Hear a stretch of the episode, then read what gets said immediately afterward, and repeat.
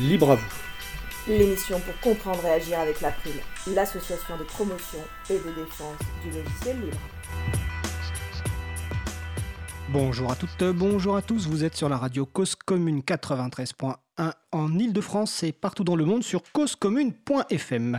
La radio dispose d'un web chat, vous pouvez utiliser votre navigateur web, vous rendre donc sur le site de la radio et cliquer sur chat et pouvoir nous rejoindre sur le salon web.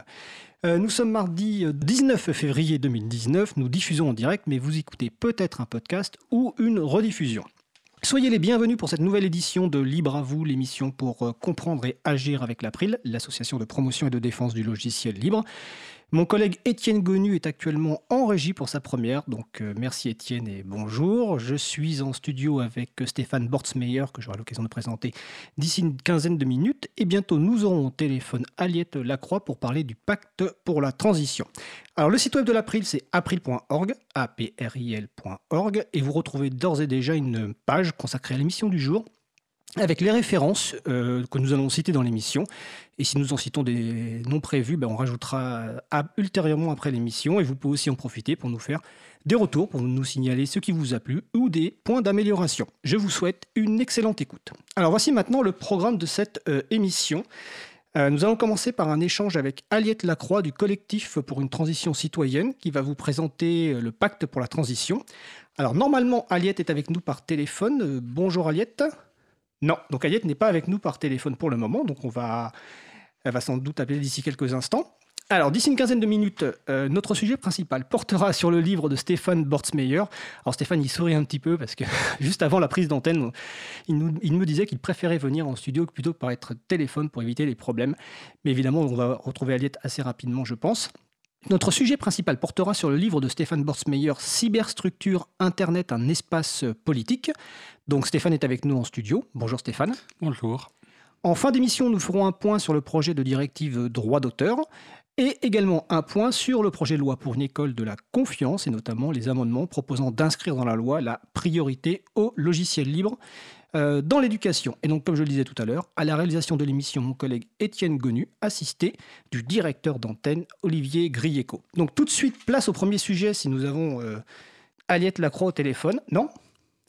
Alors, à ce moment-là, ce qu'on va faire, on va changer euh, peut-être l'ordre du jour. Alors, Stéphane, tu es ingénieur réseau informatique, militant en liberté, des libertés numériques et donc auteur du livre Cyberstructure.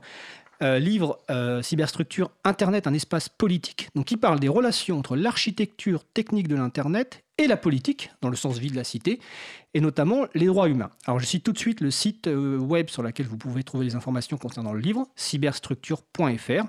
Il est publié aux éditions CF Éditions, donc le site des éditions, c'est cfédition avec un s.com, environ 270 pages, 22 euros, autour de 22 euros dans toutes les bonnes librairies et notamment les librairies de quartier. Il y en a beaucoup à Paris et ailleurs. La version ePub euh, devrait être disponible en mars 2019. Donc bientôt, Stéphane me confirme. Devrait. Et vous pourrez l'obtenir évidemment euh, directement sur le site de l'éditeur. Alors, euh, l'objectif de Stéphane. Et sans DRM. Et sans DRM, donc sans mesure, sans menottes numériques qui empêchent un certain nombre de libertés fondamentales. Donc l'objectif de Stéphane euh, à travers ce livre est de parler des parties euh, moins visibles de l'Internet, celles dont on parle un peu moins souvent, euh, et notamment de son infrastructure. Alors c'est forcément un peu technique, mais ce livre n'est pas normalement destiné justement aux informaticiens ou aux informaticiennes, mais disponible, enfin destiné à l'ensemble du grand public. Donc il comporte une première moitié d'explications sur le fonctionnement de l'Internet, et la seconde moitié est composée d'une série d'études de cas sur des sujets politiques, euh, que tu trouves qui ne sont pas forcément suffisamment traités, euh, perdus aujourd'hui dans les débats entre euh, Google, Facebook, Twitter et autres. Alors, première question, Stéphane, tu dis un blog de référence depuis, je ne sais pas combien d'années d'ailleurs. Sous sa forme actuelle, ça doit bien ça faire 15 ans, mais avant, il y avait certains textes étaient déjà faits avant. Alors une quinzaine d'années, donc le site c'est bortsmeyer.org. Alors c'est un site de référence parce que pour tous ceux, toutes les personnes qui s'intéressent au sujet technique de l'Internet, on trouve des explications euh, très détaillées et très accessibles qui vont même jusqu'au détail souvent pour qui intéressent les personnes les plus pointues de la ligne de commande. Alors première question finalement, euh, pourquoi as-tu eu envie de publier un livre, euh, qui plus est un livre papier, alors que tu tiens un blog depuis une quinzaine d'années sur ces sujets-là? En fait, l'idée ne vient pas de moi, mais de mon éditeur euh, Hervé Lucronier. Euh, ça fait plusieurs années qu'il insiste pour euh, que je publie un livre parce que quand il m'entend, quand il m'entendait me plaindre du fait qu'on ne parlait pas bien d'Internet ou pas assez ou pas des bonnes choses ou pas de la bonne façon, il me disait mais justement, il ne tient qu'à toi que ça change, tu devrais faire un livre et je l'éditerai. Euh, j'ai hésité pendant longtemps, ça fait du travail, et puis c'est un monde que je connais pas bien, mais je crois que ce qui est surtout intéressant dans le processus d'écriture d'un livre, c'est que c'est un travail collectif. Euh, le livre est écrit par l'auteur, mais il est discuté avec l'éditeur, il est relu par plusieurs relecteurs et relectrices qui ont fait un très bon travail, très incisif. Euh, il est mis en page par un professionnel et c'est donc un objet différent d'un blog où il y a une seule personne qui fait tout, ce qui limite un peu la qualité du travail qui peut être produit. Donc pour un livre, indépendamment du fait qu'il soit sous forme papier ou numérique, c'est surtout un contenu qui reflète un travail d'équipe. Ok, et en plus, ça permet d'atteindre un public qui ne, ne, consulte pas forcément en fait euh, ton blog. Euh, c'est un peu l'objectif aussi de ce livre, c'est de mettre à portée de tout le monde euh, des concepts techniques sur Internet et les relations avec la partie, on va dire, politique euh, et les droits humains.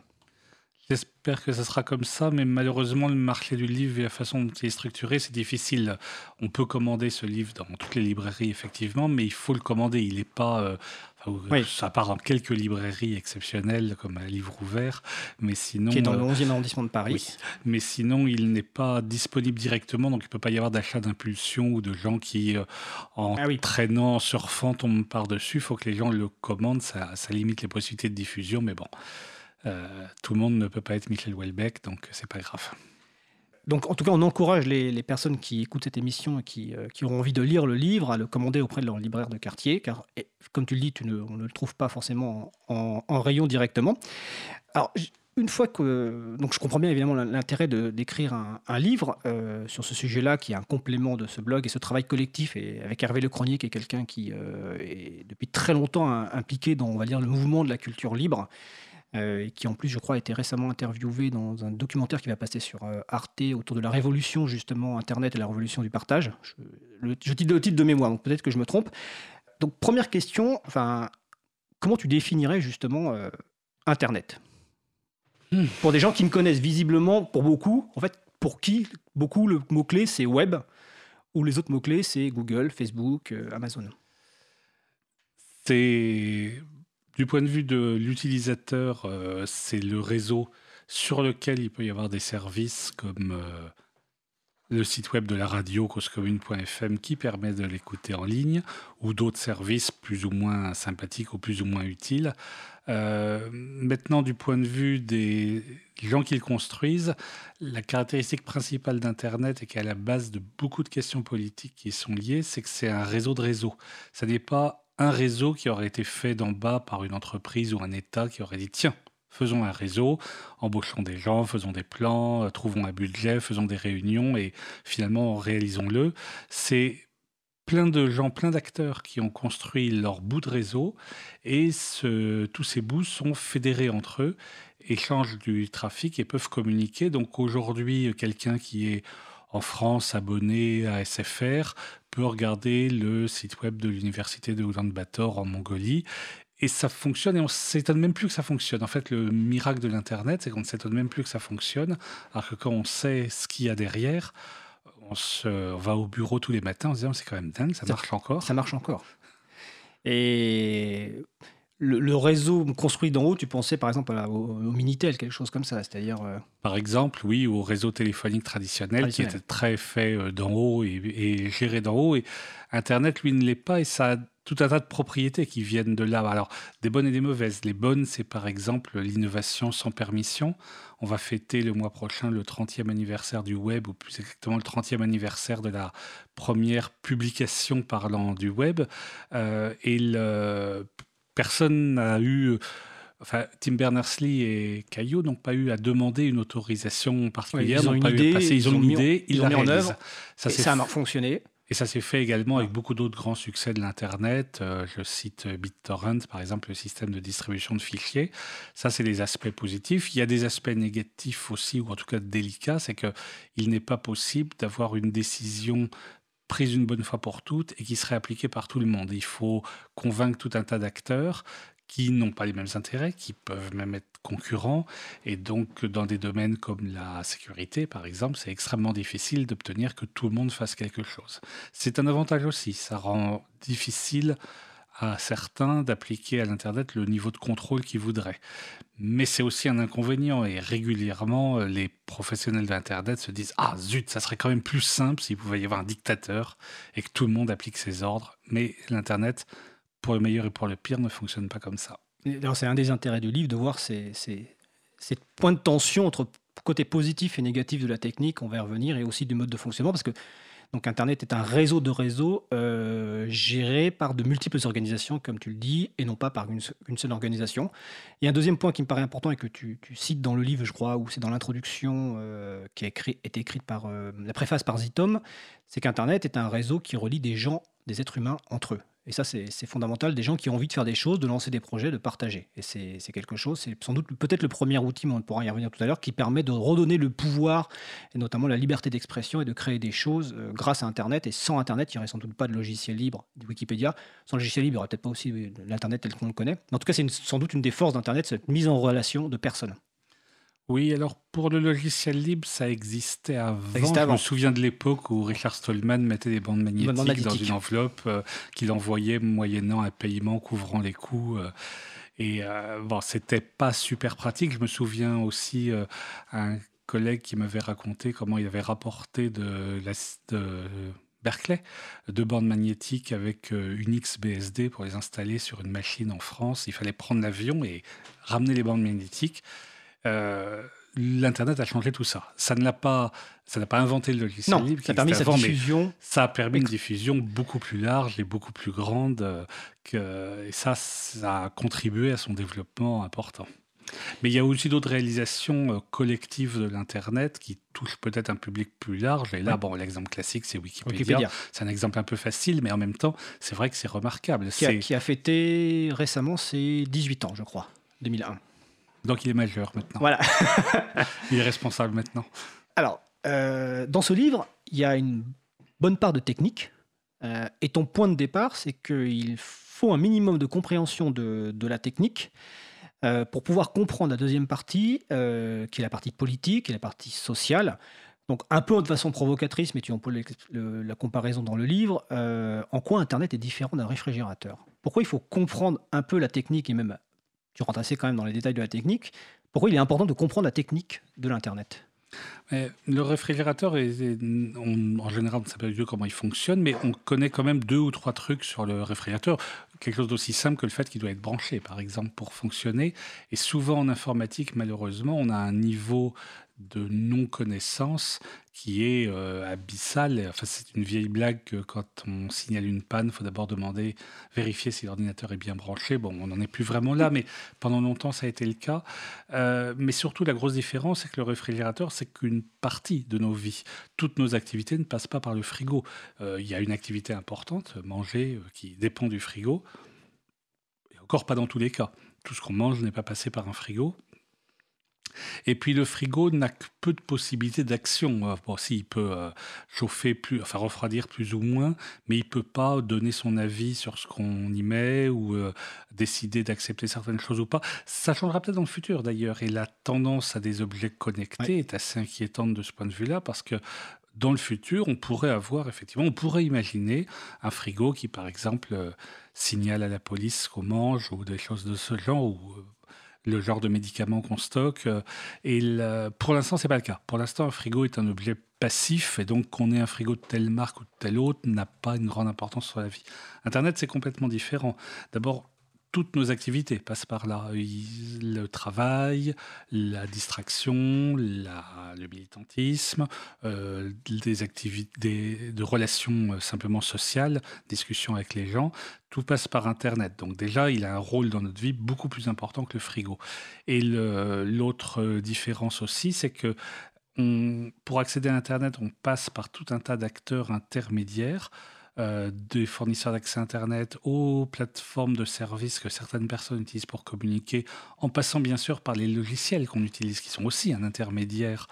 Euh, et ces intermédiaires peuvent, et en pratique des fois, interviennent dans la communication, autorisant certaines, bloquant d'autres, modifiant les informations. Donc on est dans un rôle très différent du frigo. le, frigo qui poserait les mêmes genres de problèmes politiques, ça serait par exemple celui qui, euh, j'avais dit, refuserait certains aliments ou modifierait les aliments qu'on a mis. Euh, L'Internet en est là. Euh, et le fait qu'on soit obligé de passer par ces intermédiaires est un peu au cœur de tout un tas de problèmes de l'Internet. Et le rôle des intermédiaires, on va y revenir dans les exemples qu'on va aborder ultérieurement, qui est évidemment un rôle fondamental. Euh, dernière question plus générale sur le livre avant d'aborder 3-4 euh, sujets en détail. Euh, ce livre s'adresse à toute personne a priori Est-ce qu'il faut des connaissances, des connaissances techniques préalables ou une personne qui n'a pas de connaissances spéciales peut lire ce livre selon toi? Normalement, euh, il, est, fait pour pouvoir être lu par des gens qui ne sont pas du tout informaticiens. C'est l'objectif. Maintenant, tous les gens qui ont essayé de faire de la vulgarisation savent que c'est un art euh, très difficile. Euh, l'autre jour, je discutais avec l'auteur d'un livre qui parlait d'informatique, en l'occurrence de cybersécurité, et où il y avait beaucoup d'énormités dans le livre. Je lui reprochais ça. Il me disait, mais c'est pour un grand public. Et je trouve cette excuse très mauvaise parce que précisément quand on écrit pour des gens qui ne connaissent pas, il faut être plus rigoureux et non pas moins rigoureux, parce que la personne en face ne pourra pas corriger d'elle-même et croira aveuglément tout ce qu'on raconte.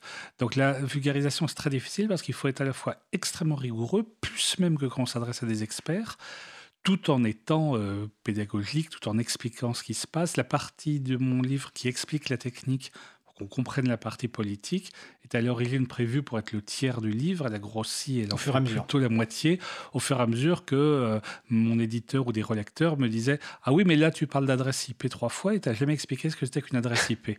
Puis moi, ma première réaction, c'était Ah bon, faut expliquer ça aussi? Tout le monde bah, sait ce qu'est une adresse IP. Eh ben non, eh ben tout le monde ne sait pas. Donc il faut l'expliquer aussi. Et quand on explique un concept, il y en a un autre qui vient. Donc une des conséquences de ce livre, c'est que j'admire beaucoup plus ces gens qui font de la vulgarisation, de la bonne vulgarisation, parce que c'est, je savais que c'était difficile, mais je me rends compte que c'est vraiment difficile. Donc, savoir si j'ai atteint l'objectif qu'elle soit lisible par euh, un vaste public, je ne sais pas. L'auteur est mal placé pour en juger. J'attends l'avis des lecteurs là-dessus. Oui, alors il faut, sur le site d'ailleurs de, Stéphane, donc bortmeilleur.org, vous n'hésitez pas à faire des retours.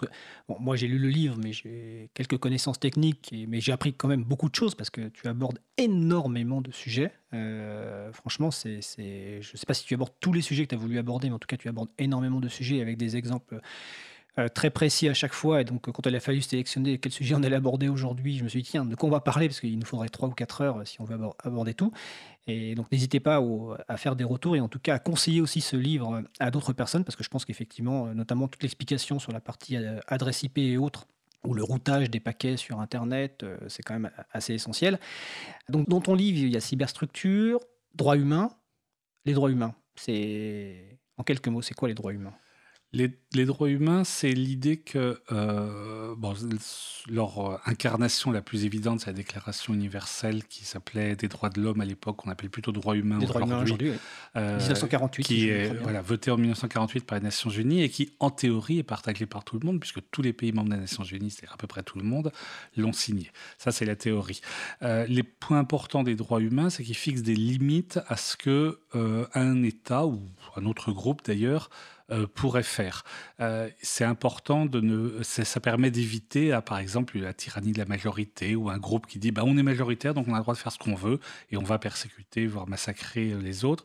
Les droits disent, les droits humains, le principe du droit humain, c'est qu'il y a des droits qui sont universels, qui concernent tous les êtres humains, indépendamment de leur euh, couleur de peau, de leur culture, de leur pays, de leur genre, et qui sont automatique. Du seul fait qu'on est un être humain, on a ces droits-là. On, est, on est un être humain, qu'on est né, on a ces droits-là. Voilà. Donc c'est un, ça n'est, la politique ne se réduit pas à ça. Il y a des, domaines vastes et il y a bien d'autres aspects. Mais il me semble qu'aujourd'hui, c'est un socle minimum euh, euh, qui permet de regarder les problèmes politiques qui se passent sur Internet en ayant une certaine cohérence. C'est-à-dire, est-ce que tel ou tel changement qu'on envisage de faire, tel ou tel progrès ou telle ou telle euh, nouveauté, est-ce que ça aide et renforce les droits humains ou est-ce qu'au contraire ça les menace? Euh, c'est clair que euh, les droits humains ne sont pas tout. La déclaration universelle, elle est rédigée en des termes assez vagues, assez généraux forcément, parce qu'elle est faite par des pays qui sont très différents.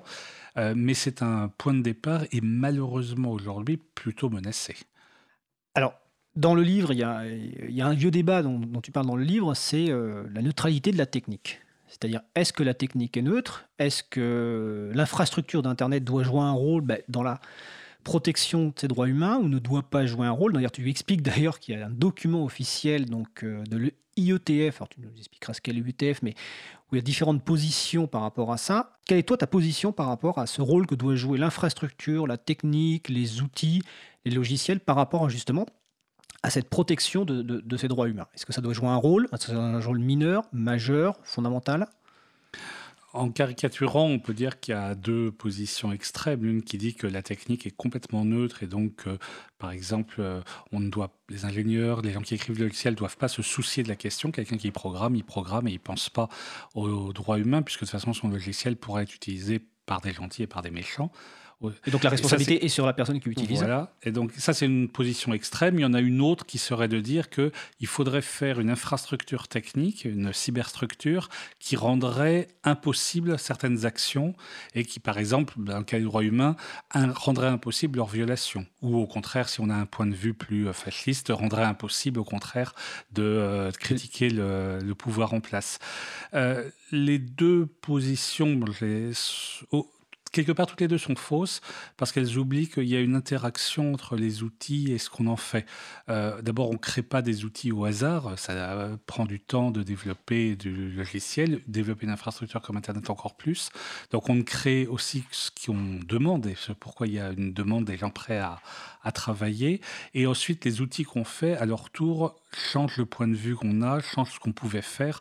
Je suis bien sûr que euh, ni les inventeurs de l'Internet, en même temps que la notion existe. Mais ni les gens qui ont travaillé au début de l'Internet, ni ceux qui ont travaillé au début du web, là on voit un peu mieux qui c'est, euh, je ne pense pas qu'ils prévoyaient tout ce que ça donnerait. Euh, les premiers plans qui étaient faits explicitement pour l'usage de l'Internet au début, c'était de se connecter à distance sur un gros ordinateur pour y taper des commandes et à l'extrême rigueur de se passer des fichiers. Euh, le succès d'une invention se mesure souvent au fait qu'elle a dépassé ses inventeurs et qu'elle est utilisée dans un but imprévu. Donc cette interaction compliquée entre les outils et l'usage qu'on en fait fait que les deux positions extrêmes sont aussi fausses l'une que l'autre. La technique n'est pas neutre parce qu'elle influence déjà ce qu'on peut faire, ce qu'on permet avant Internet.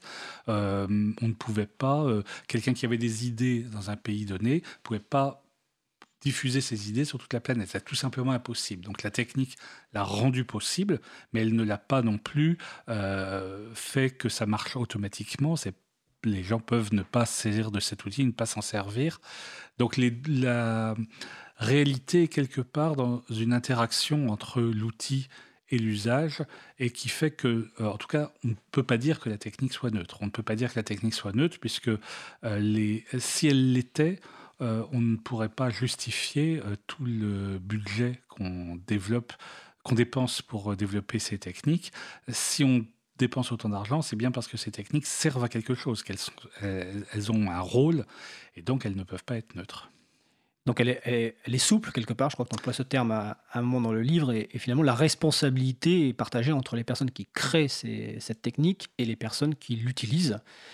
Euh, donc entre les techniciens techniciens et puis les utilisateurs euh, utilisatrices. C'est un petit peu ta position. Oui, par exemple, les auteurs de logiciels ne euh, sont pas responsables de tout ce qui est fait avec leur logiciel, mais ils ne peuvent pas non plus dire je suis complètement irresponsable.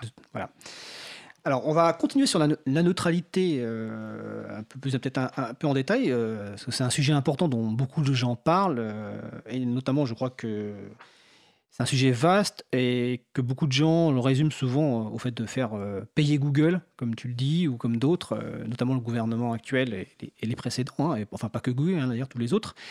Et donc il y a tout un chapitre dans, le livre avec une analogie notamment que je n'avais jamais entendue, que je ne connaissais pas sur l'époque de Cro-Magnon de la Rivière.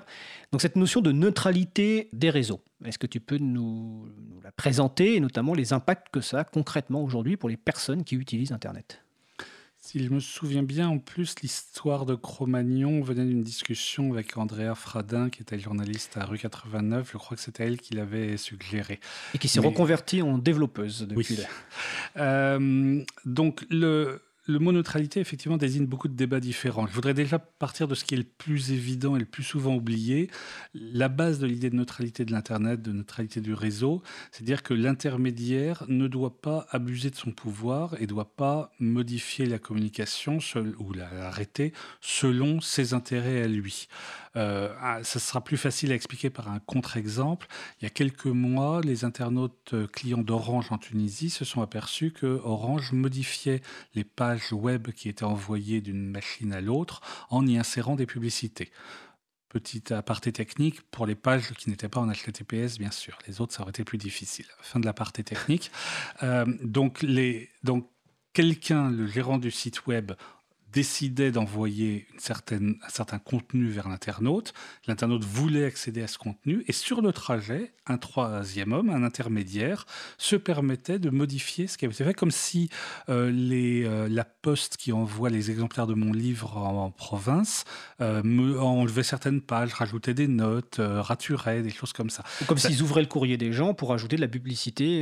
voilà. Exactement. C'est exactement ça. et ça, c'est un, c'est un exemple de ce qu'il ne faut pas faire. Et l'idée de base de la neutralité, c'est que ce genre de choses ne doit pas être permis. Ne doit pas être permis et ça ne devrait même pas avoir besoin d'être expliqué. Parce que quand on dit aux gens, mais c'est comme si la poste ouvrait les lettres, mettait un prospectus publicitaire, refermait la lettre, les gens disent, ah bah oui, mais ça serait scandaleux. Ben oui, ben c'est aussi scandaleux pour Internet. Donc, comme beaucoup de débats complexes, l'intensité du débat, le nombre d'arguments échangés fait qu'on oublie souvent les fondamentaux. Et là, les fondamentaux sont extrêmement simples pour notre de l'Internet. C'est bas les pattes. Bas les pattes, je veux que le réseau transporte mes données d'une machine à l'autre, d'une personne à l'autre, et que la personne qui est en, ou l'organisation qui est en position d'intermédiaire n'en profite pas pour le modifier.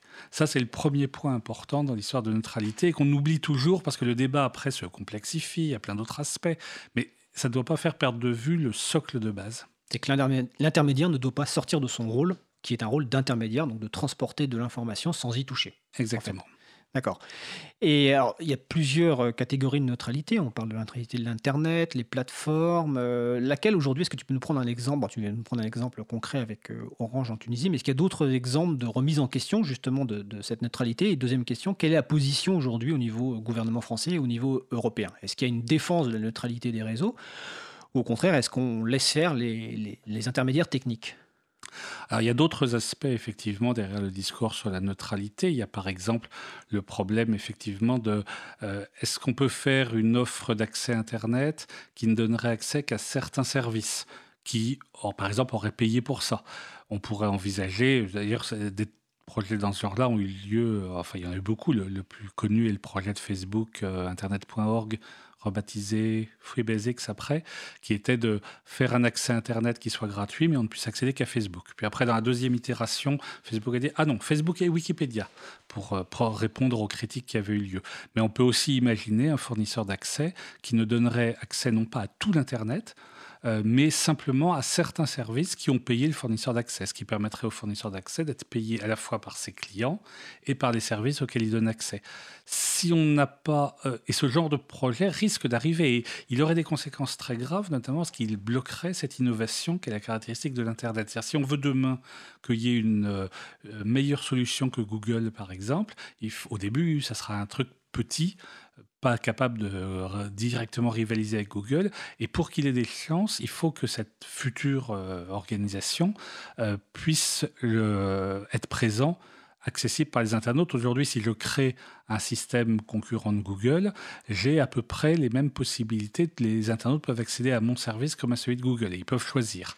Euh, si on n'a pas la neutralité de l'Internet, on pourrait avoir des fournisseurs d'accès qui n'offrent accès que à ceux qui les ont payés pour ça. Et de ce point de vue-là, les gros en place payeront et seront accessibles, et les petits, rien du tout. C'est un autre aspect de la neutralité de l'Internet. Et est-ce que cette neutralité de, l'Internet euh, est plus mise en danger sur les mobiles? Que sur la télé que sur l'informatique telle qu'on le connaît anciennement Parce que j'ai l'impression que sur les mobiles, il y a plus de justement de, violation de cette neutralité des, réseaux. Oui, beaucoup plus. La, grande majorité des cas euh, documentés de violation de neutralité ont été euh, sur les réseaux mobiles ou sur les abonnements aux réseaux euh, mobiles. il y a plusieurs raisons à ça. Il y en a une qui est que les machines terminales, l'ordiphone, le smartphone dans le cas du mobile, c'est beaucoup plus fermé que ce qui existe dans le monde de l'informatique euh, traditionnelle sur le bureau ou sur les genoux. Euh, et donc, étant plus fermé, il y a moins de possibilités pour l'utilisateur de voir ce qu'il fait. Il y a aussi euh, des arguments de nature. Il y a aussi une, rhétorique différente qui est que l'espace dans lequel se font les communications sur le mobile, la radio, est un espace partagé et donc il est nécessaire de prendre des mesures évidemment faites par le fournisseur d'accès Internet, par l'opérateur, sur euh, euh, décider tout seul sans concertation et des mesures pour euh, assurer une meilleure gestion de cet espace. Donc on a euh, effectivement des menaces plus grandes là-dessus. C'est aussi qu'il y a moins de compétition. En France, il y a quatre opérateurs de réseau mobile. Les, les opérateurs virtuels ne comptent pas puisqu'ils ne peuvent pas décider ce qui se passe sur le réseau, alors que des fournisseurs d'accès Internet sur des réseaux fixes, il y en a beaucoup plus. Et à la limite, par exemple, chaque université est un fournisseur d'accès pour ses étudiants. Donc il y a beaucoup plus de possibilités qu'il n'y a pas dans le monde du mobile. Donc quand il n'y a pas de vraie concurrence, la tentation est forte de s'entendre pour euh, bloquer ensemble. Et donc le, oui, globalement, le, la neutralité est beaucoup plus menacée en accès mobile sans qu'il y ait aucune raison technique valable pour ça. Et donc, dernière question voilà, avant la pause musicale, euh, est-ce qu'il y a une défense de la neutralité du net euh, par les gouvernements français, européens, ou est-ce qu'au contraire, il y a un laisser-faire euh un des éléments du problème, c'est que les euh, fournisseurs d'accès, euh, les opérateurs de mobile, ça, sont plutôt locaux, alors que les services auxquels accèdent les internautes sont souvent étrangers, souvent états-uniens. Donc il y a souvent une euh, tentation de favoriser euh, ces capitalistes nationaux plutôt que les capitalistes étrangers, qui peut mener effectivement à des euh, violations de la neutralité. Et actuellement, enfin, quand j'entends des gens dire qu'il faut prendre des mesures pour éviter que Google capte trop de la valeur, de la part de gens qui par ailleurs, dans leur discours politique, se prétendent libéraux, c'est-à-dire disent qu'il faudrait qu'il y ait moins de règles, qu'il y ait moins de contraintes, et qui donnent explicitement comme justification à leur politique un résultat, on veut favoriser telle entreprise et pas telle autre, c'est effectivement un peu inquiétant. D'autant plus que c'était parfois aussi justifié par les mauvaises pratiques bien réelles des euh, gros opérateurs de services états-uniens, mais euh, comme on l'a vu, les euh, opérateurs nationaux ne font pas mieux quand ils en ont la possibilité. D'accord, nous allons faire une euh, pause musicale. Nous allons écouter Energia Fulminante de Ravira Barro Ensemble et on se retrouve après.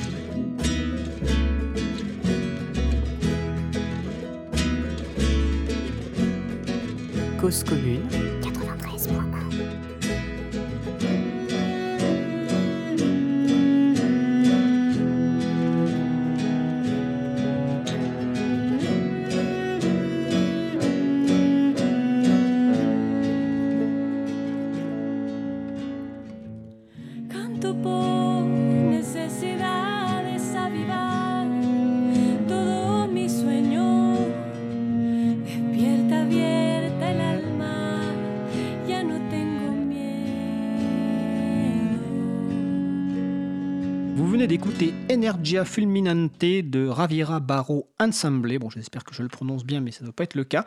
C'est donc une musique libre, hein, comme toutes les musiques que nous diffusons euh, sur euh, Libre à vous. Donc cette musique est en licence Creative Commons partage à l'identique. Les références sont sur le, site de l'April, april.org. Donc vous écoutez l'émission Libre à vous, l'émission pour comprendre et agir avec l'April, l'association de promotion et de défense du logiciel libre. Euh, je suis toujours évidemment avec Stéphane Bortsmeyer pour parler de son livre Cyber structure. Donc euh, juste avant la pause musicale, nous parlions de neutralité. Alors, on a parlé rapidement, et je précise d'ailleurs que nous abordons rapidement deux, trois sujets aujourd'hui dans l'émission. C'est pour vous donner envie de lire le livre, parce qu'il y a beaucoup de sujets qui sont abordés beaucoup plus en détail, et que probablement dans d'autres émissions ultérieurement, nous reviendrons sur chacun de ces sujets-là pour euh, les détailler un peu plus euh, avec plusieurs personnes invitées. Alors, on va, parler on va aborder un nouveau sujet qui est important par rapport aux droits humains, c'est l'internationalisation. Euh, alors, qu'est-ce que signifie l'internationalisation euh, en informatique? Ça désigne l'ensemble des techniques et procédés qui font que euh, un logiciel ou un système informatique, plus qu'un simple logiciel, puisse être utilisé par des gens de cultures différentes, de langues différentes. Euh, il y a un aspect évident, c'est que par exemple les messages qu'inflige le logiciel euh, doivent pouvoir être traduits dans plusieurs langues, et des aspects moins évidents, par exemple le fait que les codes couleurs qui sont utilisés à certaines interfaces graphiques peuvent être dépendants de la culture et peuvent devoir s'adapter.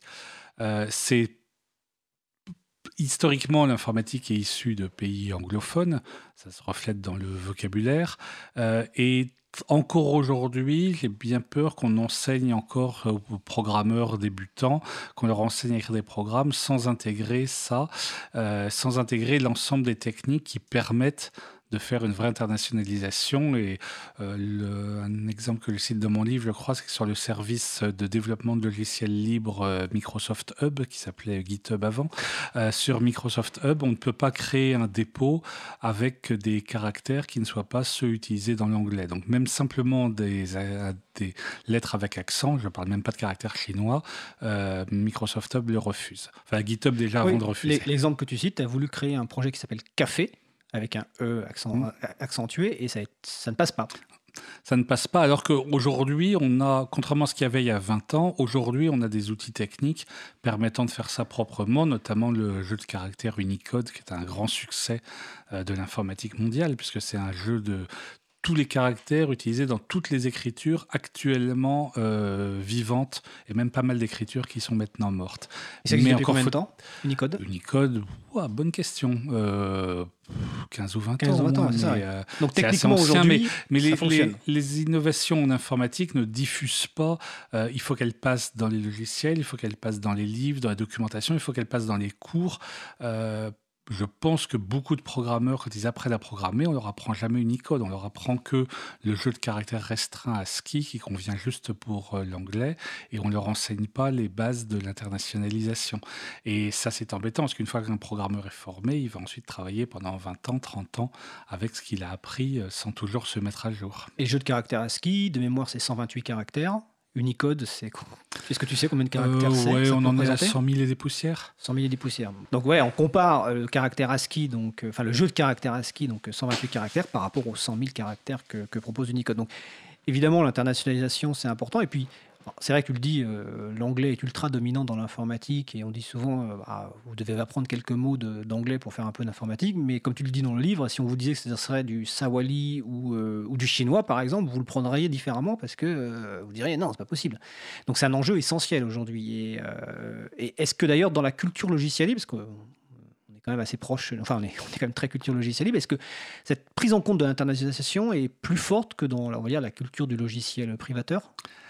Je crains que non. Euh, c'est une vraie question. Hein, pire, parce que euh, il y a certains logiciels privateurs qui ont fait un gros effort d'internationalisation pour des raisons de simple marketing. Quand on mm. veut vendre quelque chose, bah, c'est mieux si on peut le vendre dans tous les pays.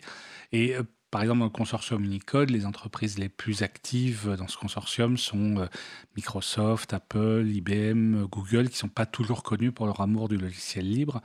Euh, donc les motivations commerciales les poussent souvent à euh, faire un effort d'internationalisation euh, qui n'est pas toujours le cas dans le monde du logiciel libre. Il y a un travail à faire là-dessus. Mais c'est un travail qui est à faire pour tout le monde et qui nécessite aussi de lutter contre ses propres préjugés. Une des pages web les plus amusantes sur Unicode, c'est le même texte écrit en des dizaines de langues différentes et le texte dit à chaque fois, en français par exemple, le texte dit Mais pourquoi ils ne peuvent pas simplement parler français? Comme tout le monde. Et ensuite, il y a le même texte traduit dans chaque langue avec le nom de la langue modifié à chaque fois. Ça sert à la fois à tester techniquement les capacités Unicode de votre navigateur et les polices disponibles, et aussi à décentrer le regard pour qu'on s'aperçoive que bah, l'étranger, il croit que l'étranger, c'est nous. Voilà, il faut se mettre à la place de l'autre. en tout cas, on rajoutera, je ne connaissais pas cette page, on rajoutera, tu m'enverras l'adresse, on rajoutera dans la page des références euh, sur le site de l'April. Alors, euh, on va passer à un nouveau sujet parce que malheureusement, le temps passe vite à, la radio. Alors, un sujet peut-être un peu plus technique, hein, qui est, euh, tu voulais parler des points d'échange et, l'interconnectivité, tu vois, j'ai du mal à le dire. Alors euh, là, je crois que c'est lié vraiment à la, notion de tu expliquais tout à l'heure d'Internet, un réseau de réseaux. donc, est-ce que tu peux expliquer cette notion de point d'échange et d'interconnectivité et la problématique que cela peut poser à la fois en France et puis je crois que l'exemple dans d'autres pays beaucoup plus importants? Le, titre du livre Cyberstructure fait évidemment référence à la notion d'infrastructure parce que je trouvais dommage que sur Internet, on parle beaucoup des services que certains utilisent, Facebook, Google et tout ça, et pas de l'infrastructure qui, elle, est partagée et commune à tout le monde. On peut choisir de ne pas utiliser Facebook, on ne peut pas se passer de l'infrastructure d'Internet, c'est celle sur laquelle tout repose. Et cette infrastructure repose bah, sur euh, beaucoup de choses matérielles et humaines, les câbles qui connectent tout le monde, les machines qui sont à l'intersection des câbles, les humains qui s'en occupent. Et euh, ce, cette infrastructure a des propriétés qui peuvent aggraver ou au contraire faciliter certains usages. Par exemple, si euh, deux euh, internautes français veulent communiquer et qui sont chez des opérateurs Internet différents, euh, il faut que ces deux opérateurs soient connectés quelque part entre eux et que les messages passent directement de l'un à l'autre. S'ils passent par un pays tiers, mettons au hasard les États-Unis, hein, parce qu'en pratique, quand la communication entre deux pays étrangers passe par un pays tiers, c'est souvent les États-Unis. Si ça passe par les États-Unis, ça se traduit par des problèmes politiques, capacité d'espionnage ou de contrôle, voire de coupure de l'Internet accru, euh, soit, par des, euh, soit par des problèmes plus techniques, comme par exemple l'augmentation du temps d'acheminement des données, qui peut se traduire par des ralentissements. Donc pour ça, il faut que les opérateurs soient massivement connectés et connectés le plus près possible. S'il y a deux opérateurs à Paris, il faut qu'ils soient connectés à Paris, euh, ou à la rigueur à Lyon ou à Rennes, mais en tout cas pas à New York. Et ça, ça se fait techniquement par plusieurs moyens. L'Internet, c'est vaste et il y a plein de solutions. L'un des moyens étant ces points d'échange. Parce que, euh, que tous les opérateurs soient connectés avec tous les autres, ça nécessiterait beaucoup de câbles et beaucoup de complications. Donc le plus simple, c'est d'avoir un endroit neutre où tous les opérateurs peuvent amener un câble, se connecter au point neutre, le point d'échange, et après être mis ainsi en rapport avec tout le monde. Ce sont ces points d'échange qui font qu'aujourd'hui, un trafic entre deux opérateurs français pratiquement toujours reste en France. Euh, c'est, euh, ou en tout cas ne va pas très loin. Euh, c'est l'inverse le manque de ces points d'échange qui fait que dans beaucoup de pays du monde, la communication entre deux opérateurs du même pays passe par l'étranger. Donc sort du pays. En fait, il faut que les gens comprennent, parce que les gens s'imaginent effectivement, comme tu le dis, que si d'un point A à un point B dans un même pays, bah, normalement, la, communication reste dans le même pays. Mais en fait, dans de nombreux pays, ça sort du pays pour aller souvent donc aux États-Unis avant de revenir dans le pays. Ça, ça doit, les gens doivent être assez surpris d'entendre ça. Ce qu'on appelle le tromboning, parce que ça a, la, forme, oui, ça a la forme ah d'un trombone. Et euh, effectivement, le, le, par exemple, en, Amérique latine, c'est courant que la communication entre deux opérateurs du même pays, ça, ça dépend des pays, mais il y a beaucoup de pays où la communication entre deux opérateurs du même pays passe par Miami ou Houston avant de revenir, euh, avec les conséquences politiques et techniques qu'on voit. Et là, la solution est techniquement bien connus, c'est les points d'échange. Mais les points d'échange, c'est intéressant parce que techniquement, c'est quelque chose de relativement simple. Bon, les gens qui passent leur journée à gérer des points d'échange vont pas être d'accord. en gros, techniquement, c'est un bâtiment dans lequel il y a des câbles, des gros câbles qui arrivent, et à l'intérieur, il y a des. Euh, ah, ce qu'on appelle un commutateur, c'est-à-dire un appareil sur lequel on branche les câbles et qui redistribue ensuite le trafic, permettant à tout le monde d'être en communication avec tout le monde. Mais la difficulté n'est pas seulement technique, bien bon, il faut quand même qu'il y ait des gens qui s'en occupent, des gens compétents qui s'en occupent, mais la difficulté est surtout après plus lié aux décisions business, encore faut-il que tout le monde ait envie de se connecter, euh, avec des opérateurs qui peuvent être des concurrents, euh, voire des gens qu'on n'aime pas. Donc il faut une volonté aussi délibérée de se connecter pour euh, que le trafic se passe dans les meilleures conditions. Or, souvent, et là on en revient un peu au problème des GAFA, des, gros opérateurs comme Google, Amazon, Facebook, c'est que souvent le raisonnement de l'opérateur, c'est de se dire, mais je m'en fiche que mes utilisateurs communiquent avec les utilisateurs de mon concurrent. Ce qui m'intéresse, c'est qu'ils aient un accès facile à Google, Facebook et tout ça. Et donc, euh, donc on néglige le point d'échange ou les interconnexions locales au profit de connexions vers les centres de données de Facebook et autres euh, gros intermédiaires. Et le phénomène s'auto-renforce. Si ça va plus vite d'aller chez Amazon que chez le voisin. Les gens iront chez Amazon. les gens iront chez Amazon. Et par exemple, un gouvernement, dans beaucoup de pays du monde, un gouvernement qui veut mettre des ressources qui sont pour tous les habitants du pays, des ressources publiques qui sont pour tous les habitants du pays, souvent la solution la plus rationnelle techniquement, c'est de le mettre chez Amazon de manière à avoir, bah oui, de manière à avoir le, un, service moyen qui soit le meilleur, alors qu'en le mettant chez un seul opérateur, on favorise, ça serait pas mal pour cet opérateur et moins bon pour les autres. Donc le, euh, problème vient aussi du fait que souvent les communications directes entre utilisateurs sont euh, négligées. On se dit c'est, on peut, va passer par Facebook ou par Dropbox. Enfin, on voit quand je vois dans une université en Afrique l'enseignant qui met les ressources euh, pédagogiques sur Dropbox, c'est bien que entre l'enseignant et l'étudiant qui sont à quelques mètres l'un de l'autre, le fichier va partir jusqu'aux États-Unis et retour euh, sur des lignes internationales qui sont très encombrées. Et on dit qu'il y a un problème. C'est à la fois un oubli de ce que permet l'Internet, qui permet des communications pair à pair, et puis aussi dans certains cas une diabolisation du pair à pair qui, après des années de propagande, finit par être assimilé comme un outil euh, de pirates, de marginaux, de gens dangereux.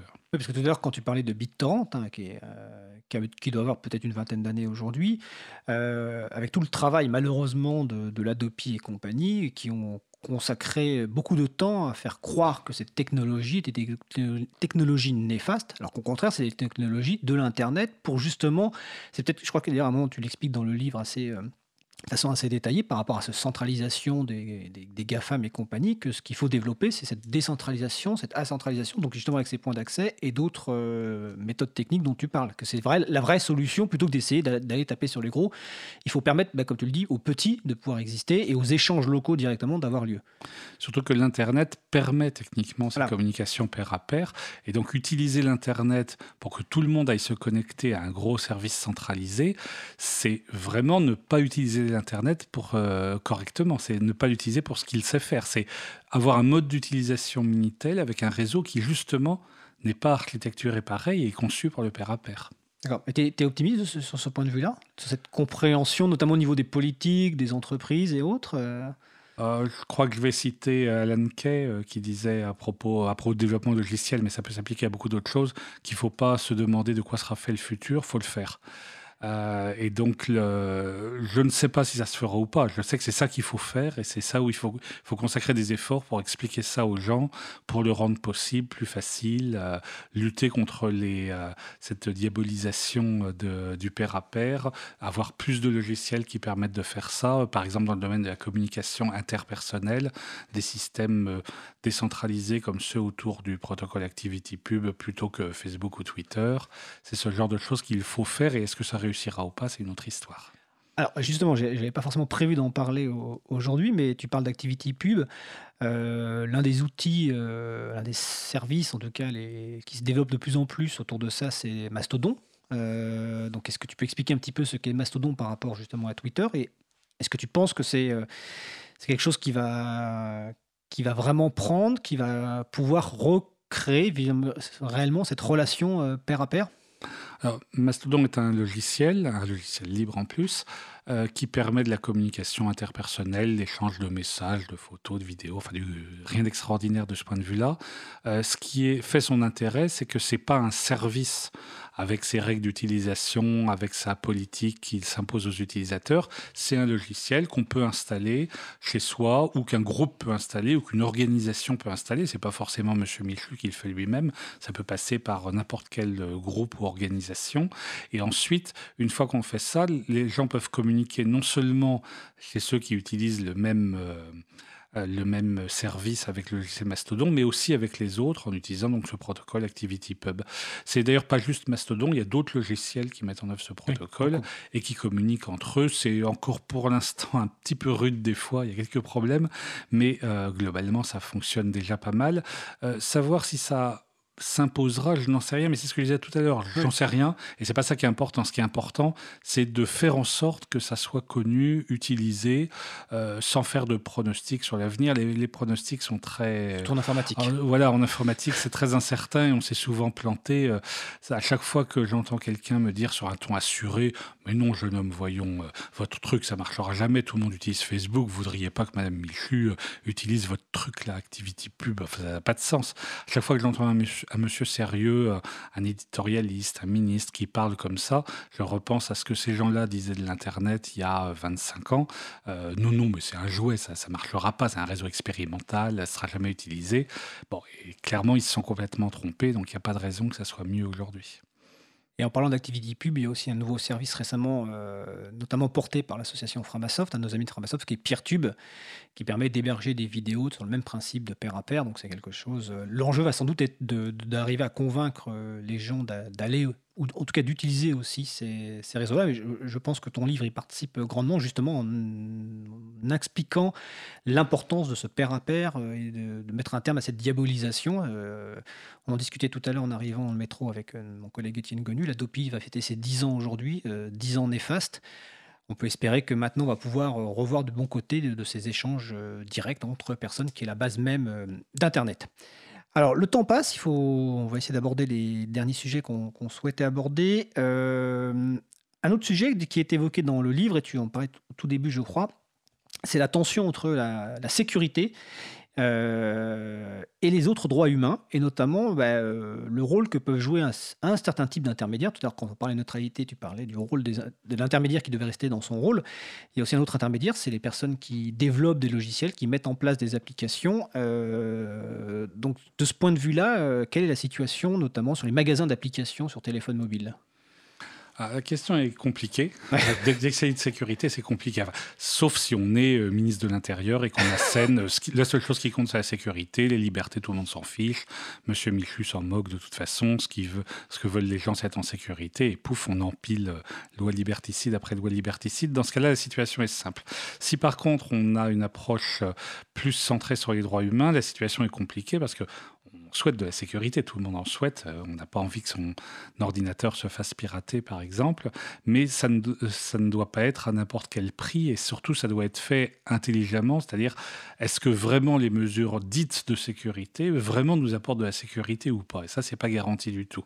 Un exemple, c'est que Prenons Apple pour prendre un exemple. Quand vous achetez un Mac, vous pouvez mettre dessus le logiciel que vous voulez, en tout cas pour l'instant. Quand vous achetez un iPhone de la même société, euh, vous ne pouvez pas. Vous pouvez mettre que ce qui est sur le magasin d'applications d'Apple, euh, l'App Store, et euh, c'est Apple qui décide ce qui peut y aller ou pas. Des fois, Apple laisse entendre que ça serait pour des raisons de sécurité, que c'est fait. Ils ne le disent pas trop fort, parce qu'ils n'ont pas envie d'être considérés comme responsables si une application sur l'App Store se révèle en fait être une application dangereuse.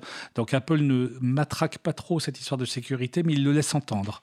Et euh, il, euh, et en fait, c'est bidon, évidemment, parce que faire un audit de sécurité sérieux toutes les applications, ça serait un énorme travail. Donc, le, euh, donc Apple contrôle en fait ce qu'on peut installer sur son téléphone. Alors l'argument qui est donné est l'argument classique de tous les gens qui ne regardent Monsieur Michu de haut en disant mais non mais il est bête, il peut rien comprendre. On le fait pour lui. On, gère ça pour lui. On fait un, environnement bien propre, bien sûr, bien rassurant, avec des choix bien balisés. Et on voudrait qu'en fait c'est une approche courante qui est euh, on voudrait réduire le choix à un petit nombre de choix inoffensifs dans ce qu'on a décidé. le vrai problème n'est pas est-ce que c'est bon pour la sécurité ou pas, c'est déjà qui décide. Au cas de l'App Store, c'est simple, c'est Apple tout seul. On pourrait estimer que ça serait intéressant effectivement pour M. Michelu qu'il y ait un système de tri, de, curation, pour utiliser des grands mots, euh, des applications qui permettraient d'éviter euh, qu'on installe n'importe quoi. D'ailleurs, il y a des tas de logiciels libres qui fonctionnent comme ça. La notion de magasin d'applications, c'est pas Apple qui l'a inventé. C'est le logiciel libre avec les projets Debian et compagnie. Voilà, un système comme Debian est un bon exemple où euh, il y a un, des dépôts officiels. On peut en rajouter d'autres si on veut, mais il y a par défaut des dépôts officiels où il y a un minimum de vérification et une infrastructure à la fois technique et humaine qui permet de traiter le cas d'une application qui s'avérerait boguée, malveillante, etc. Euh, donc là, le système fonctionne et on sait surtout euh, sur quels critères c'est décidé. Après, en pratique, c'est évidemment plus compliqué que ça, mais au moins sur le papier, on a euh, des, une politique de qu'est-ce qui va ou pas dans le magasin d'application Debian qui est claire et qui est transparente, au sens où on voit ce qui se passe, on voit les problèmes, on peut ne pas être d'accord, mais on les voit. C'est ce qui manque complètement dans les systèmes de contrôle comme euh, l'App Store euh, d'Apple, où il n'y a aucune supervision extérieure, on ne sait pas ce qui est fait, ce qui est décidé, et on peut soupçonner probablement à juste titre, que Apple n'est pas juste motivé par le bien des utilisateurs, mais aussi par ses propres intérêts.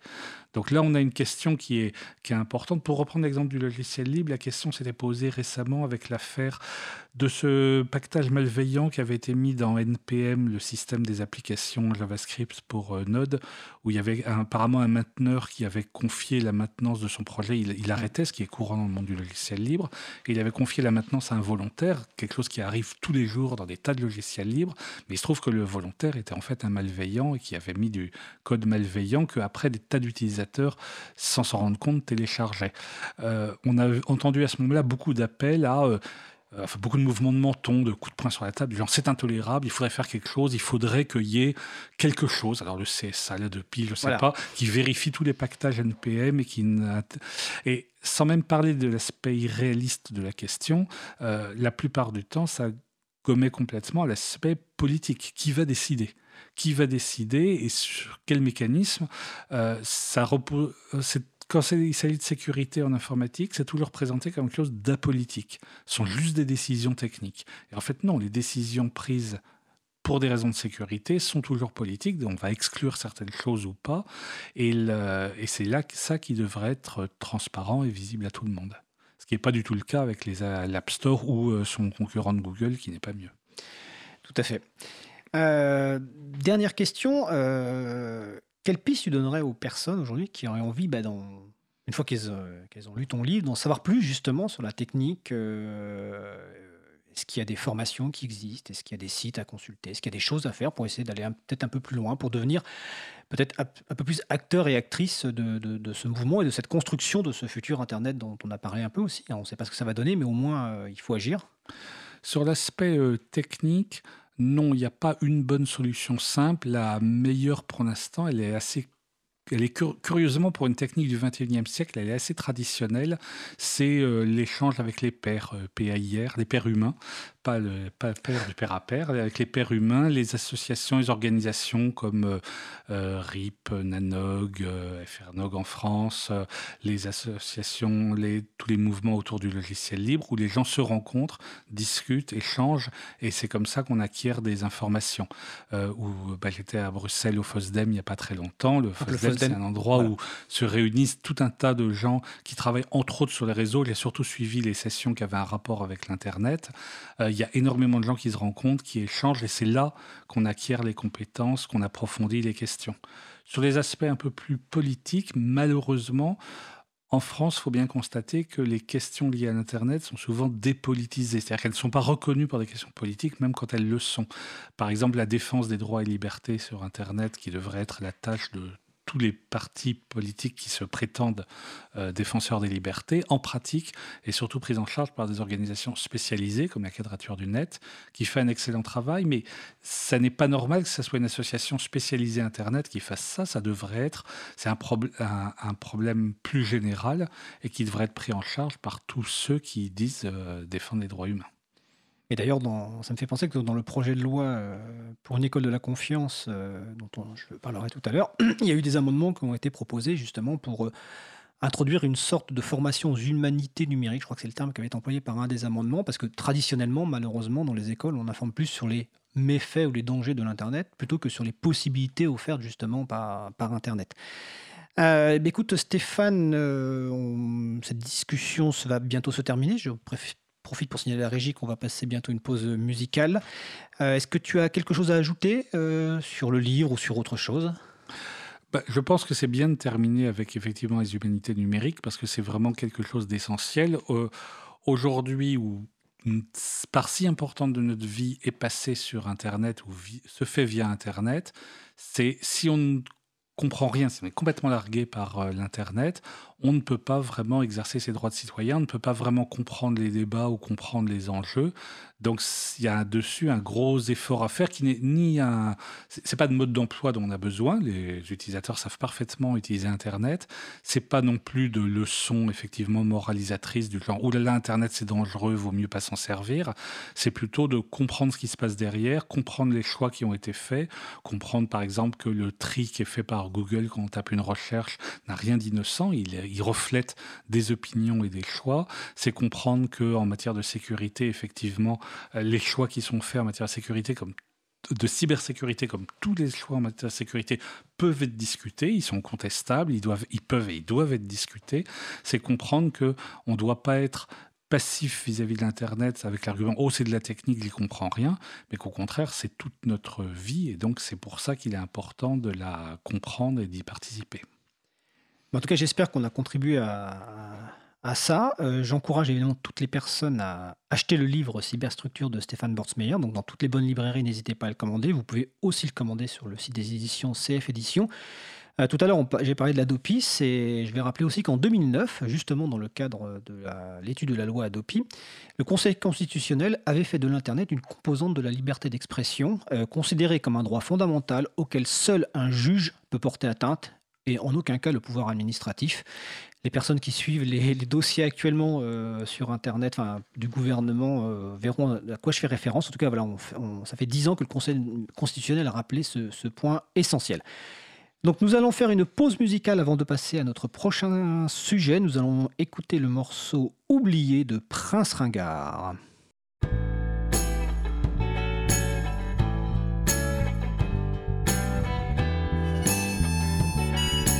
Cause commune Oublier le béton, s'enfuir loin de la zone. De cette vie de con quand tu n'es plus personne. Avec tous nos poteaux et ta sœur la misère. Flinguer tous les macros, s'inventer les chimères.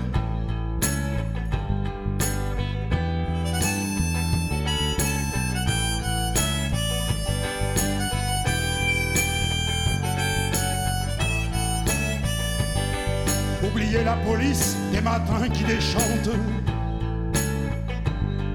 Oubliez les sévices, les flics et les patentes. Vomir sur le FN, la secte des vampires. À l'amour, à la haine, sans jamais nous trahir.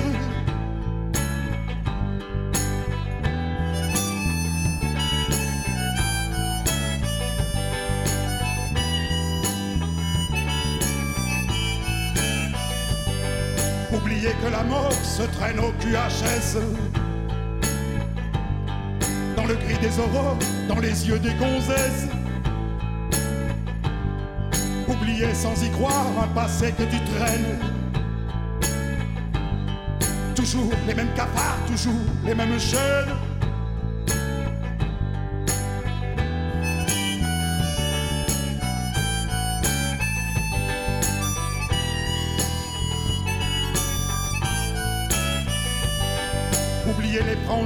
Bien trop cher pour ta gueule. Pouliche de magazine, habillé chez Bagel. Râpé sur le bitume des allumés de la nuit. Sans carburant et sans thune, au mi-temps de nos vies.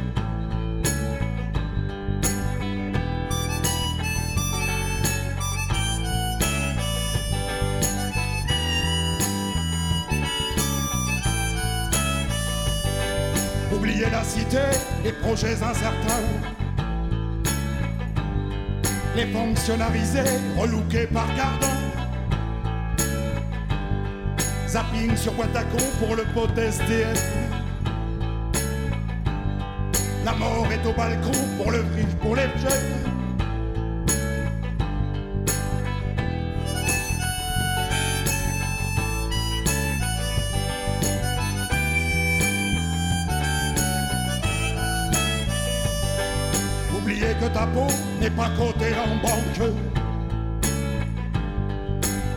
Dans le ruisseau, tu seras toujours à bronque.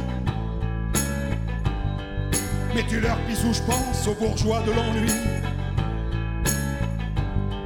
Au marais chaud de France, toi tu veux qu'on t'oublie.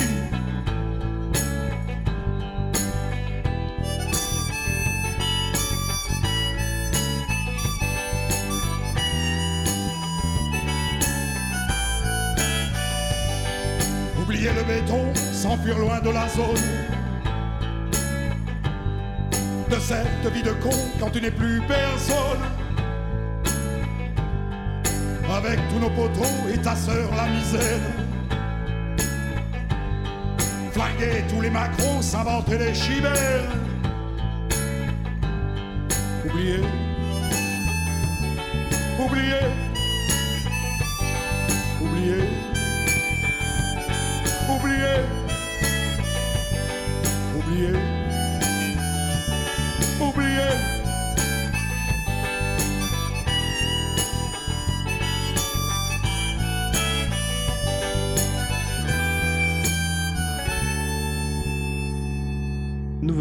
Euh, Prince Ringard. Le titre s'appelle Oublier. Les références sont sur le site de l'April, donc c'est en licence art libre. Et sur le site de, de l'artiste Prince Ringard, vous pouvez retrouver ses dates de concert. Euh, voilà, donc vous êtes euh, toujours sur l'émission Libre à vous sur Radio Cause Commune 93.1 en Ile-de-France et causecommune.fm partout ailleurs dans le monde sur l'Internet. Nous avons discuté avec Stéphane Bortsmeyer de son livre Cyberstructure, je rappelle aux éditions CF Alors, nous allons maintenant aborder un sujet, alors assez rapidement, hein, c'est euh, un point sur le projet de directive droit d'auteur dont on avait alors en fait non, on va parler d'autre chose, je... parce que visiblement nous avons récupéré euh, Aliette euh, Lacroix. Donc ben, bonjour Aliette. Bonjour. Alors euh, Aliette, ben, déjà qu'est-ce que le pacte pour la transition? Alors le pacte pour la transition, c'est un projet qui a vocation à favoriser et à organiser la participation citoyenne pour permettre le changement via la transition euh, citoyenne, écologique, solidaire et démocratique dans toutes les communes. Euh, concrètement, les municipales de 2020, c'est dans un peu plus d'un an, tout juste un peu plus d'un an, ce sera en mars 2020. Et euh, on s'est réunis à une cinquantaine d'organisations pour essayer de définir des mesures concrètes et applicables à l'échelle d'une commune euh, pour qu'elles soient portées par des citoyens qui définiront les mesures les plus pertinentes selon leurs contextes locaux et qui les portent auprès des candidats. L'idée étant que les municipales de 2020 permettent de faire progresser le sujet de la transition dans les communes. Et donc ce, pacte pour la transition est porté par, euh, enfin a été impulsé plutôt par le collectif pour une transition citoyenne. Tu as parlé de partenaires, est-ce que tu peux nous en citer quelques-uns? Oui, bien sûr. Alors il y a hum, quasiment la totalité des membres du collectif Transition citoyenne, plus euh, pas mal d'autres euh, structures, notamment Emmaüs, euh, les Colibris, Greenpeace. euh, euh, on va retrouver également France Nature Environnement. Et puis dans les membres du collectif Transition citoyenne, on a les, donc les fondateurs historiques du collectif, Enercop, la NEF, euh, Alternativa, Terre de Liens, le mouvement des AMAP. Ça fait beaucoup de monde. Alors je précise aussi que l'April est, est partenaire de, de- de ce pacte, comme nous sommes également partenaires de la, de la Fête des Possibles que le collectif organise également euh, en septembre 2019. Ce pacte présente des mesures. Donc euh, sur la procédure, donc il y a eu euh, des premières mesures qui ont été proposées par les partenaires et actuellement il y a une consultation donc euh, qui est ouverte jusqu'au 28 février, si je me souviens bien, qui permet aux gens de de soutenir ou au contraire d'amender les propositions qui sont déjà en ligne et également de faire leurs propres propositions. C'est bien ça? Exactement, oui, tout à fait. Là, on a eu presque une, presque 1000 contributions là, depuis le début, depuis le début du mois. Effectivement, les personnes ont encore jusqu'au 28 février pour soumettre leurs avis sur les mesures initiales ou bien, comme tu le disais, proposer de nouvelles mesures. Alors, donc après le 28 février, quelles seront les prochaines étapes? Est-ce qu'il va, il va donc y avoir une sélection de nouvelles mesures pour finaliser le pacte C'est bien ça? Exactement. On est en train de mobiliser un comité d'experts. D'accord. Qui sera composé à la fois de citoyens qui ont été tirés au sort, euh, de partenaires associatifs, d'élus et puis de scientifiques. Euh, et donc ce comité d'experts composé d'une vingtaine de personnes interviendra pour valider la synthèse de cette consultation, puisque l'idée est de retenir seulement 30 à 40 mesures euh, pour, pas avoir un catalogue. Pour le moment, là, il y a un peu, un peu plus de, 120 mesures sur la consultation. C'est un peu long, donc il y aura des regroupements à faire et on va essayer de faire une, une synthèse de 30-40 mesures. Et donc cette synthèse sera publiée euh, à, quelle période à peu près? Alors, on va sans doute publier mi-avril euh, en même temps une liste définitive de mesures et un, nouveau, une nouvelle plateforme qui permettra aux citoyennes et aux citoyens qui souhaitent porter le pacte dans leur commune de s'inscrire euh, sur une cartographie pour voilà, commencer à, s'organiser localement, à trouver des partenaires locaux, à définir les revendications prioritaires, pourquoi pas commencer déjà à prendre contact avec les candidats déjà déclarés, etc. D'accord, alors pour les, soutiens, les personnes qui soutiennent la l'April depuis longtemps, euh, ça rappellera euh, des campagnes que nous menons depuis 2007 autour du, pacte du logiciel libre. Donc là, je précise que la contribution, enfin la participation notamment de l'April, bah, c'est, on a une proposition de, qui est notre proposition un petit peu phare depuis quelques années sur la priorité au logiciel libre dans le secteur public et aussi à titre individuel. Euh, je précise aussi euh, que la, plateforme de, consultation utilisée donc, par le Pacte pour la transition est un logiciel libre, hein, contrairement aux autres plateformes actuellement euh, existantes. En tout cas, pour certaines, le grand débat utilise la plateforme totalement privatrice de Cap Collectif, et je pense que nous ferons un sujet d'ailleurs très rapidement sur, sur ce point-là. Et donc, euh, donc voilà, ce que tu dis, c'est qu'à partir d'avril-mai, il y aura une plateforme qui permettra finalement euh, aux personnes de se saisir de ce pacte et d'aller porter auprès, euh, d'ici les municipales 2020, soit l'ensemble des mesures, soit les mesures qui finalement leur parlent le plus directement à elles au quotidien. Exactement. Et ce sera aussi, bien sûr, une plateforme libre. On va rester avec les développeurs actuels qui ont, qui ont développé la plateforme de consultation. Super. Donc pour contribuer aujourd'hui, dans la dans la mois de février, le mieux, c'est d'aller sur euh, transition-citoyenne.org slash pacte pour proposer des mesures, pour soutenir ou amender des mesures, hein, euh, parce qu'on peut aussi amender des mesures de façon totalement euh, ouverte et transparente, donc jusqu'au 28 février 2019. Exactement. D'accord. écoute, Aliette, à moins que tu aies quelque chose à rajouter sur le pacte tout bon pour moi, je pense. C'est tout bon pour toi. Donc, bah, écoute, on aura l'occasion d'en reparler euh, par téléphone euh, ou de vive voix dans une prochaine émission quand les prochaines étapes arriveront.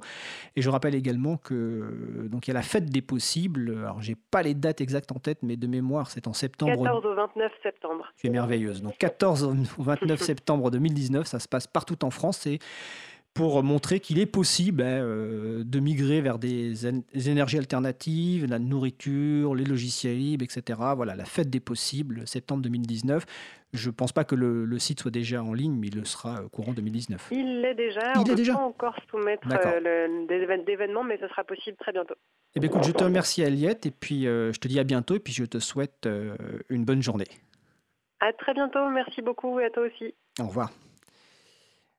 Alors, nous allons euh, maintenant aborder donc le sujet, euh, les deux derniers sujets. Alors, nous n'allons pas faire de pause musicale. Hein, euh, prochaine musique, ce sera le, générique. Alors d'abord, un petit point sur le projet de directive droit d'auteur. Alors je précise déjà d'ailleurs que ça va être un point relativement rapide, mais je précise que Marc Ress, rédacteur en chef à Next Impact, était tout à l'heure l'invité de Pause Commune. Donc Pause Commune, c'est de 12h à 14h sur la même radio, Radio Cause Commune. Il été interviewé pendant à peu près une petite demi-heure. Je crois que le podcast sera disponible, si, on mes informations sont bonnes, vers 18h. Donc euh, vous aurez l'occasion d'avoir un peu plus de détails sur la, cette directive droit d'auteur. Et puis aussi un petit, je crois qu'il avait commencé par un petit historique sur l'Adopi dont on a parlé euh, tout à l'heure.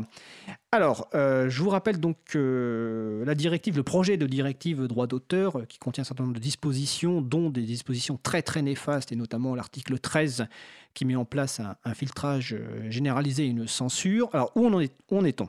La dernière fois, on, on avait parlé avec Anne-Catherine Laurin et Pierre-Yves Baudouin. Donc, Anne-Catherine Laurin qui travaille pour le groupe des Verts au Parlement européen et Pierre-Yves Baudouin, qui est le président de Wikimedia France, nous avions dit qu'il y avait des relations, des, négociations interinstitutionnelles sur la proposition de directive, donc entre le Parlement européen, ou plutôt les représentants du Parlement européen, la Commission européenne et le Conseil des ministres de l'Union européenne.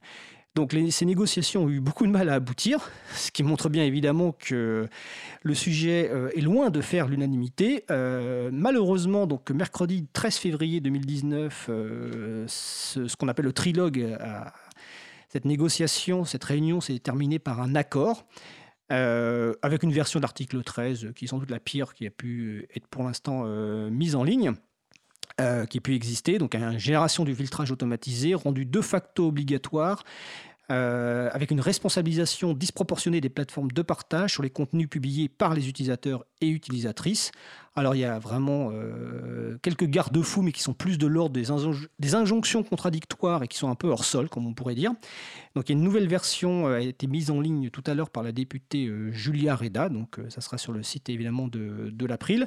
il faut savoir que partie concernant les plateformes logicielles de développement logiciel, il y a toujours l'exception qui est là. Donc quelque part on pourrait dire on est content, bah oui on est content qu'il y ait cette exception, mais nous ce que nous voulons c'est que ce principe même de censure soit repoussé, que donc cette directive ne voit pas le jour. Alors qu'est-ce qui va se passer maintenant? Ben, Il va se passer qu'il va y avoir une ultime étape qui va être euh, entre les mains des eurodéputés au Parlement européen. Donc, donc selon le texte de Julia Reda euh, qu'elle a mis en ligne, le vote devrait avoir lieu au plus tôt entre le 24-25 mars et au plus tard entre le 15 et le 18 avril. Donc c'est relativement euh, proche. donc il est vraiment indispensable de se mobiliser d'ici là. Je vous rappelle que dans le passé, euh, c'était le 5 juin 2018, lors d'une première lecture au Parlement européen, en quelque sorte, le texte avait été repoussé, ou en tout cas le mandat donné aux représentants, au, rapporteur du texte, Axel Voss, avait été repoussé. Donc il n'y a, pas forcément une majorité des eurodéputés en faveur de ce texte, bien au contraire. Donc il faut se mobiliser, il faut contacter des eurodéputés. Pour cela, vous pouvez aller sur le site euh, saveyourinternet.eu. C'est un site de campagne sur lequel il va y avoir l'ensemble des eurodéputés avec leurs coordonnées. Alors pour l'instant, c'est uniquement en anglais, mais bientôt, ça sera disponible en français. Après, vous pouvez aller aussi simplement sur le site du, Parlement européen et vous trouvez assez facilement le site des eurodéputés euh, français. Donc, contactez-les, envoyez-leur des courriels, appelez-les pour leur demander ce qu'ils vont faire, pour pouvoir exprimer vos craintes par rapport à ce texte. Euh, il est toujours possible euh, de repousser donc ce texte lors du vote en séance plénière, donc qui aura lieu donc soit en mars, soit en avril. Euh, et euh, qui sera sans doute l'un des derniers votes euh, avant les élections européennes de mai 2018. Donc en juillet 2018, on avait déjà démontré qu'une majorité était possible contre une mauvaise proposition de texte. Il est toujours possible de démontrer la même chose et donc de se mobiliser. Donc saveyourinternet.eu et sur le site de l'April, donc april.org, vous retrouvez la référence vers le site de Julia Reda qui a posté un article avec la nouvelle version du texte, une analyse et les actions possibles à mener. Alors maintenant, dernier euh, sujet. Peut-être qu'on a un petit jingle musical.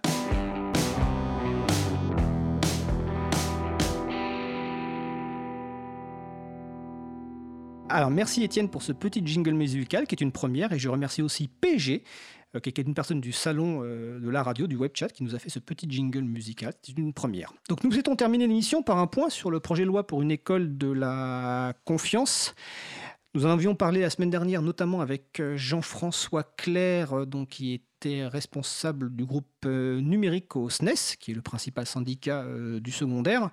Alors pour vous rappeler, le projet de loi pour une école de la confiance, il y a évidemment beaucoup de choses dans ce projet de loi, et il y avait notamment des amendements visant à inscrire dans la loi la priorité au logiciel libre. Il y avait aussi des amendements visant à obliger l'usage, le recours l'usage du logiciel libre. Donc le recours, c'était plutôt des amendements déposés par, par la France insoumise, et la priorité, c'est des amendements déposés par le groupe euh, communiste. Donc lors des premiers débats en commission, euh, le ministre donc euh, Blanquer, je me souviens plus de son prénom, Jean-Michel Blanquer, avait indiqué, euh, avait rejeté ces amendements euh, la, en disant que bon, il y avait déjà un encouragement au logiciel libre dans, dans le code de l'éducation. Et c'est vrai qu'il y a un article de loi qui dit qu'on doit tenir compte de l'offre logiciel libre. Enfin, tenir compte de l'offre logiciel libre, ça veut strictement rien dire.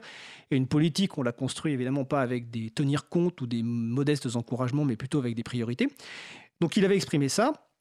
Et il y avait eu un rejet en commission donc, de l'amendement visant à imposer l'usage du logiciel libre dans l'éducation.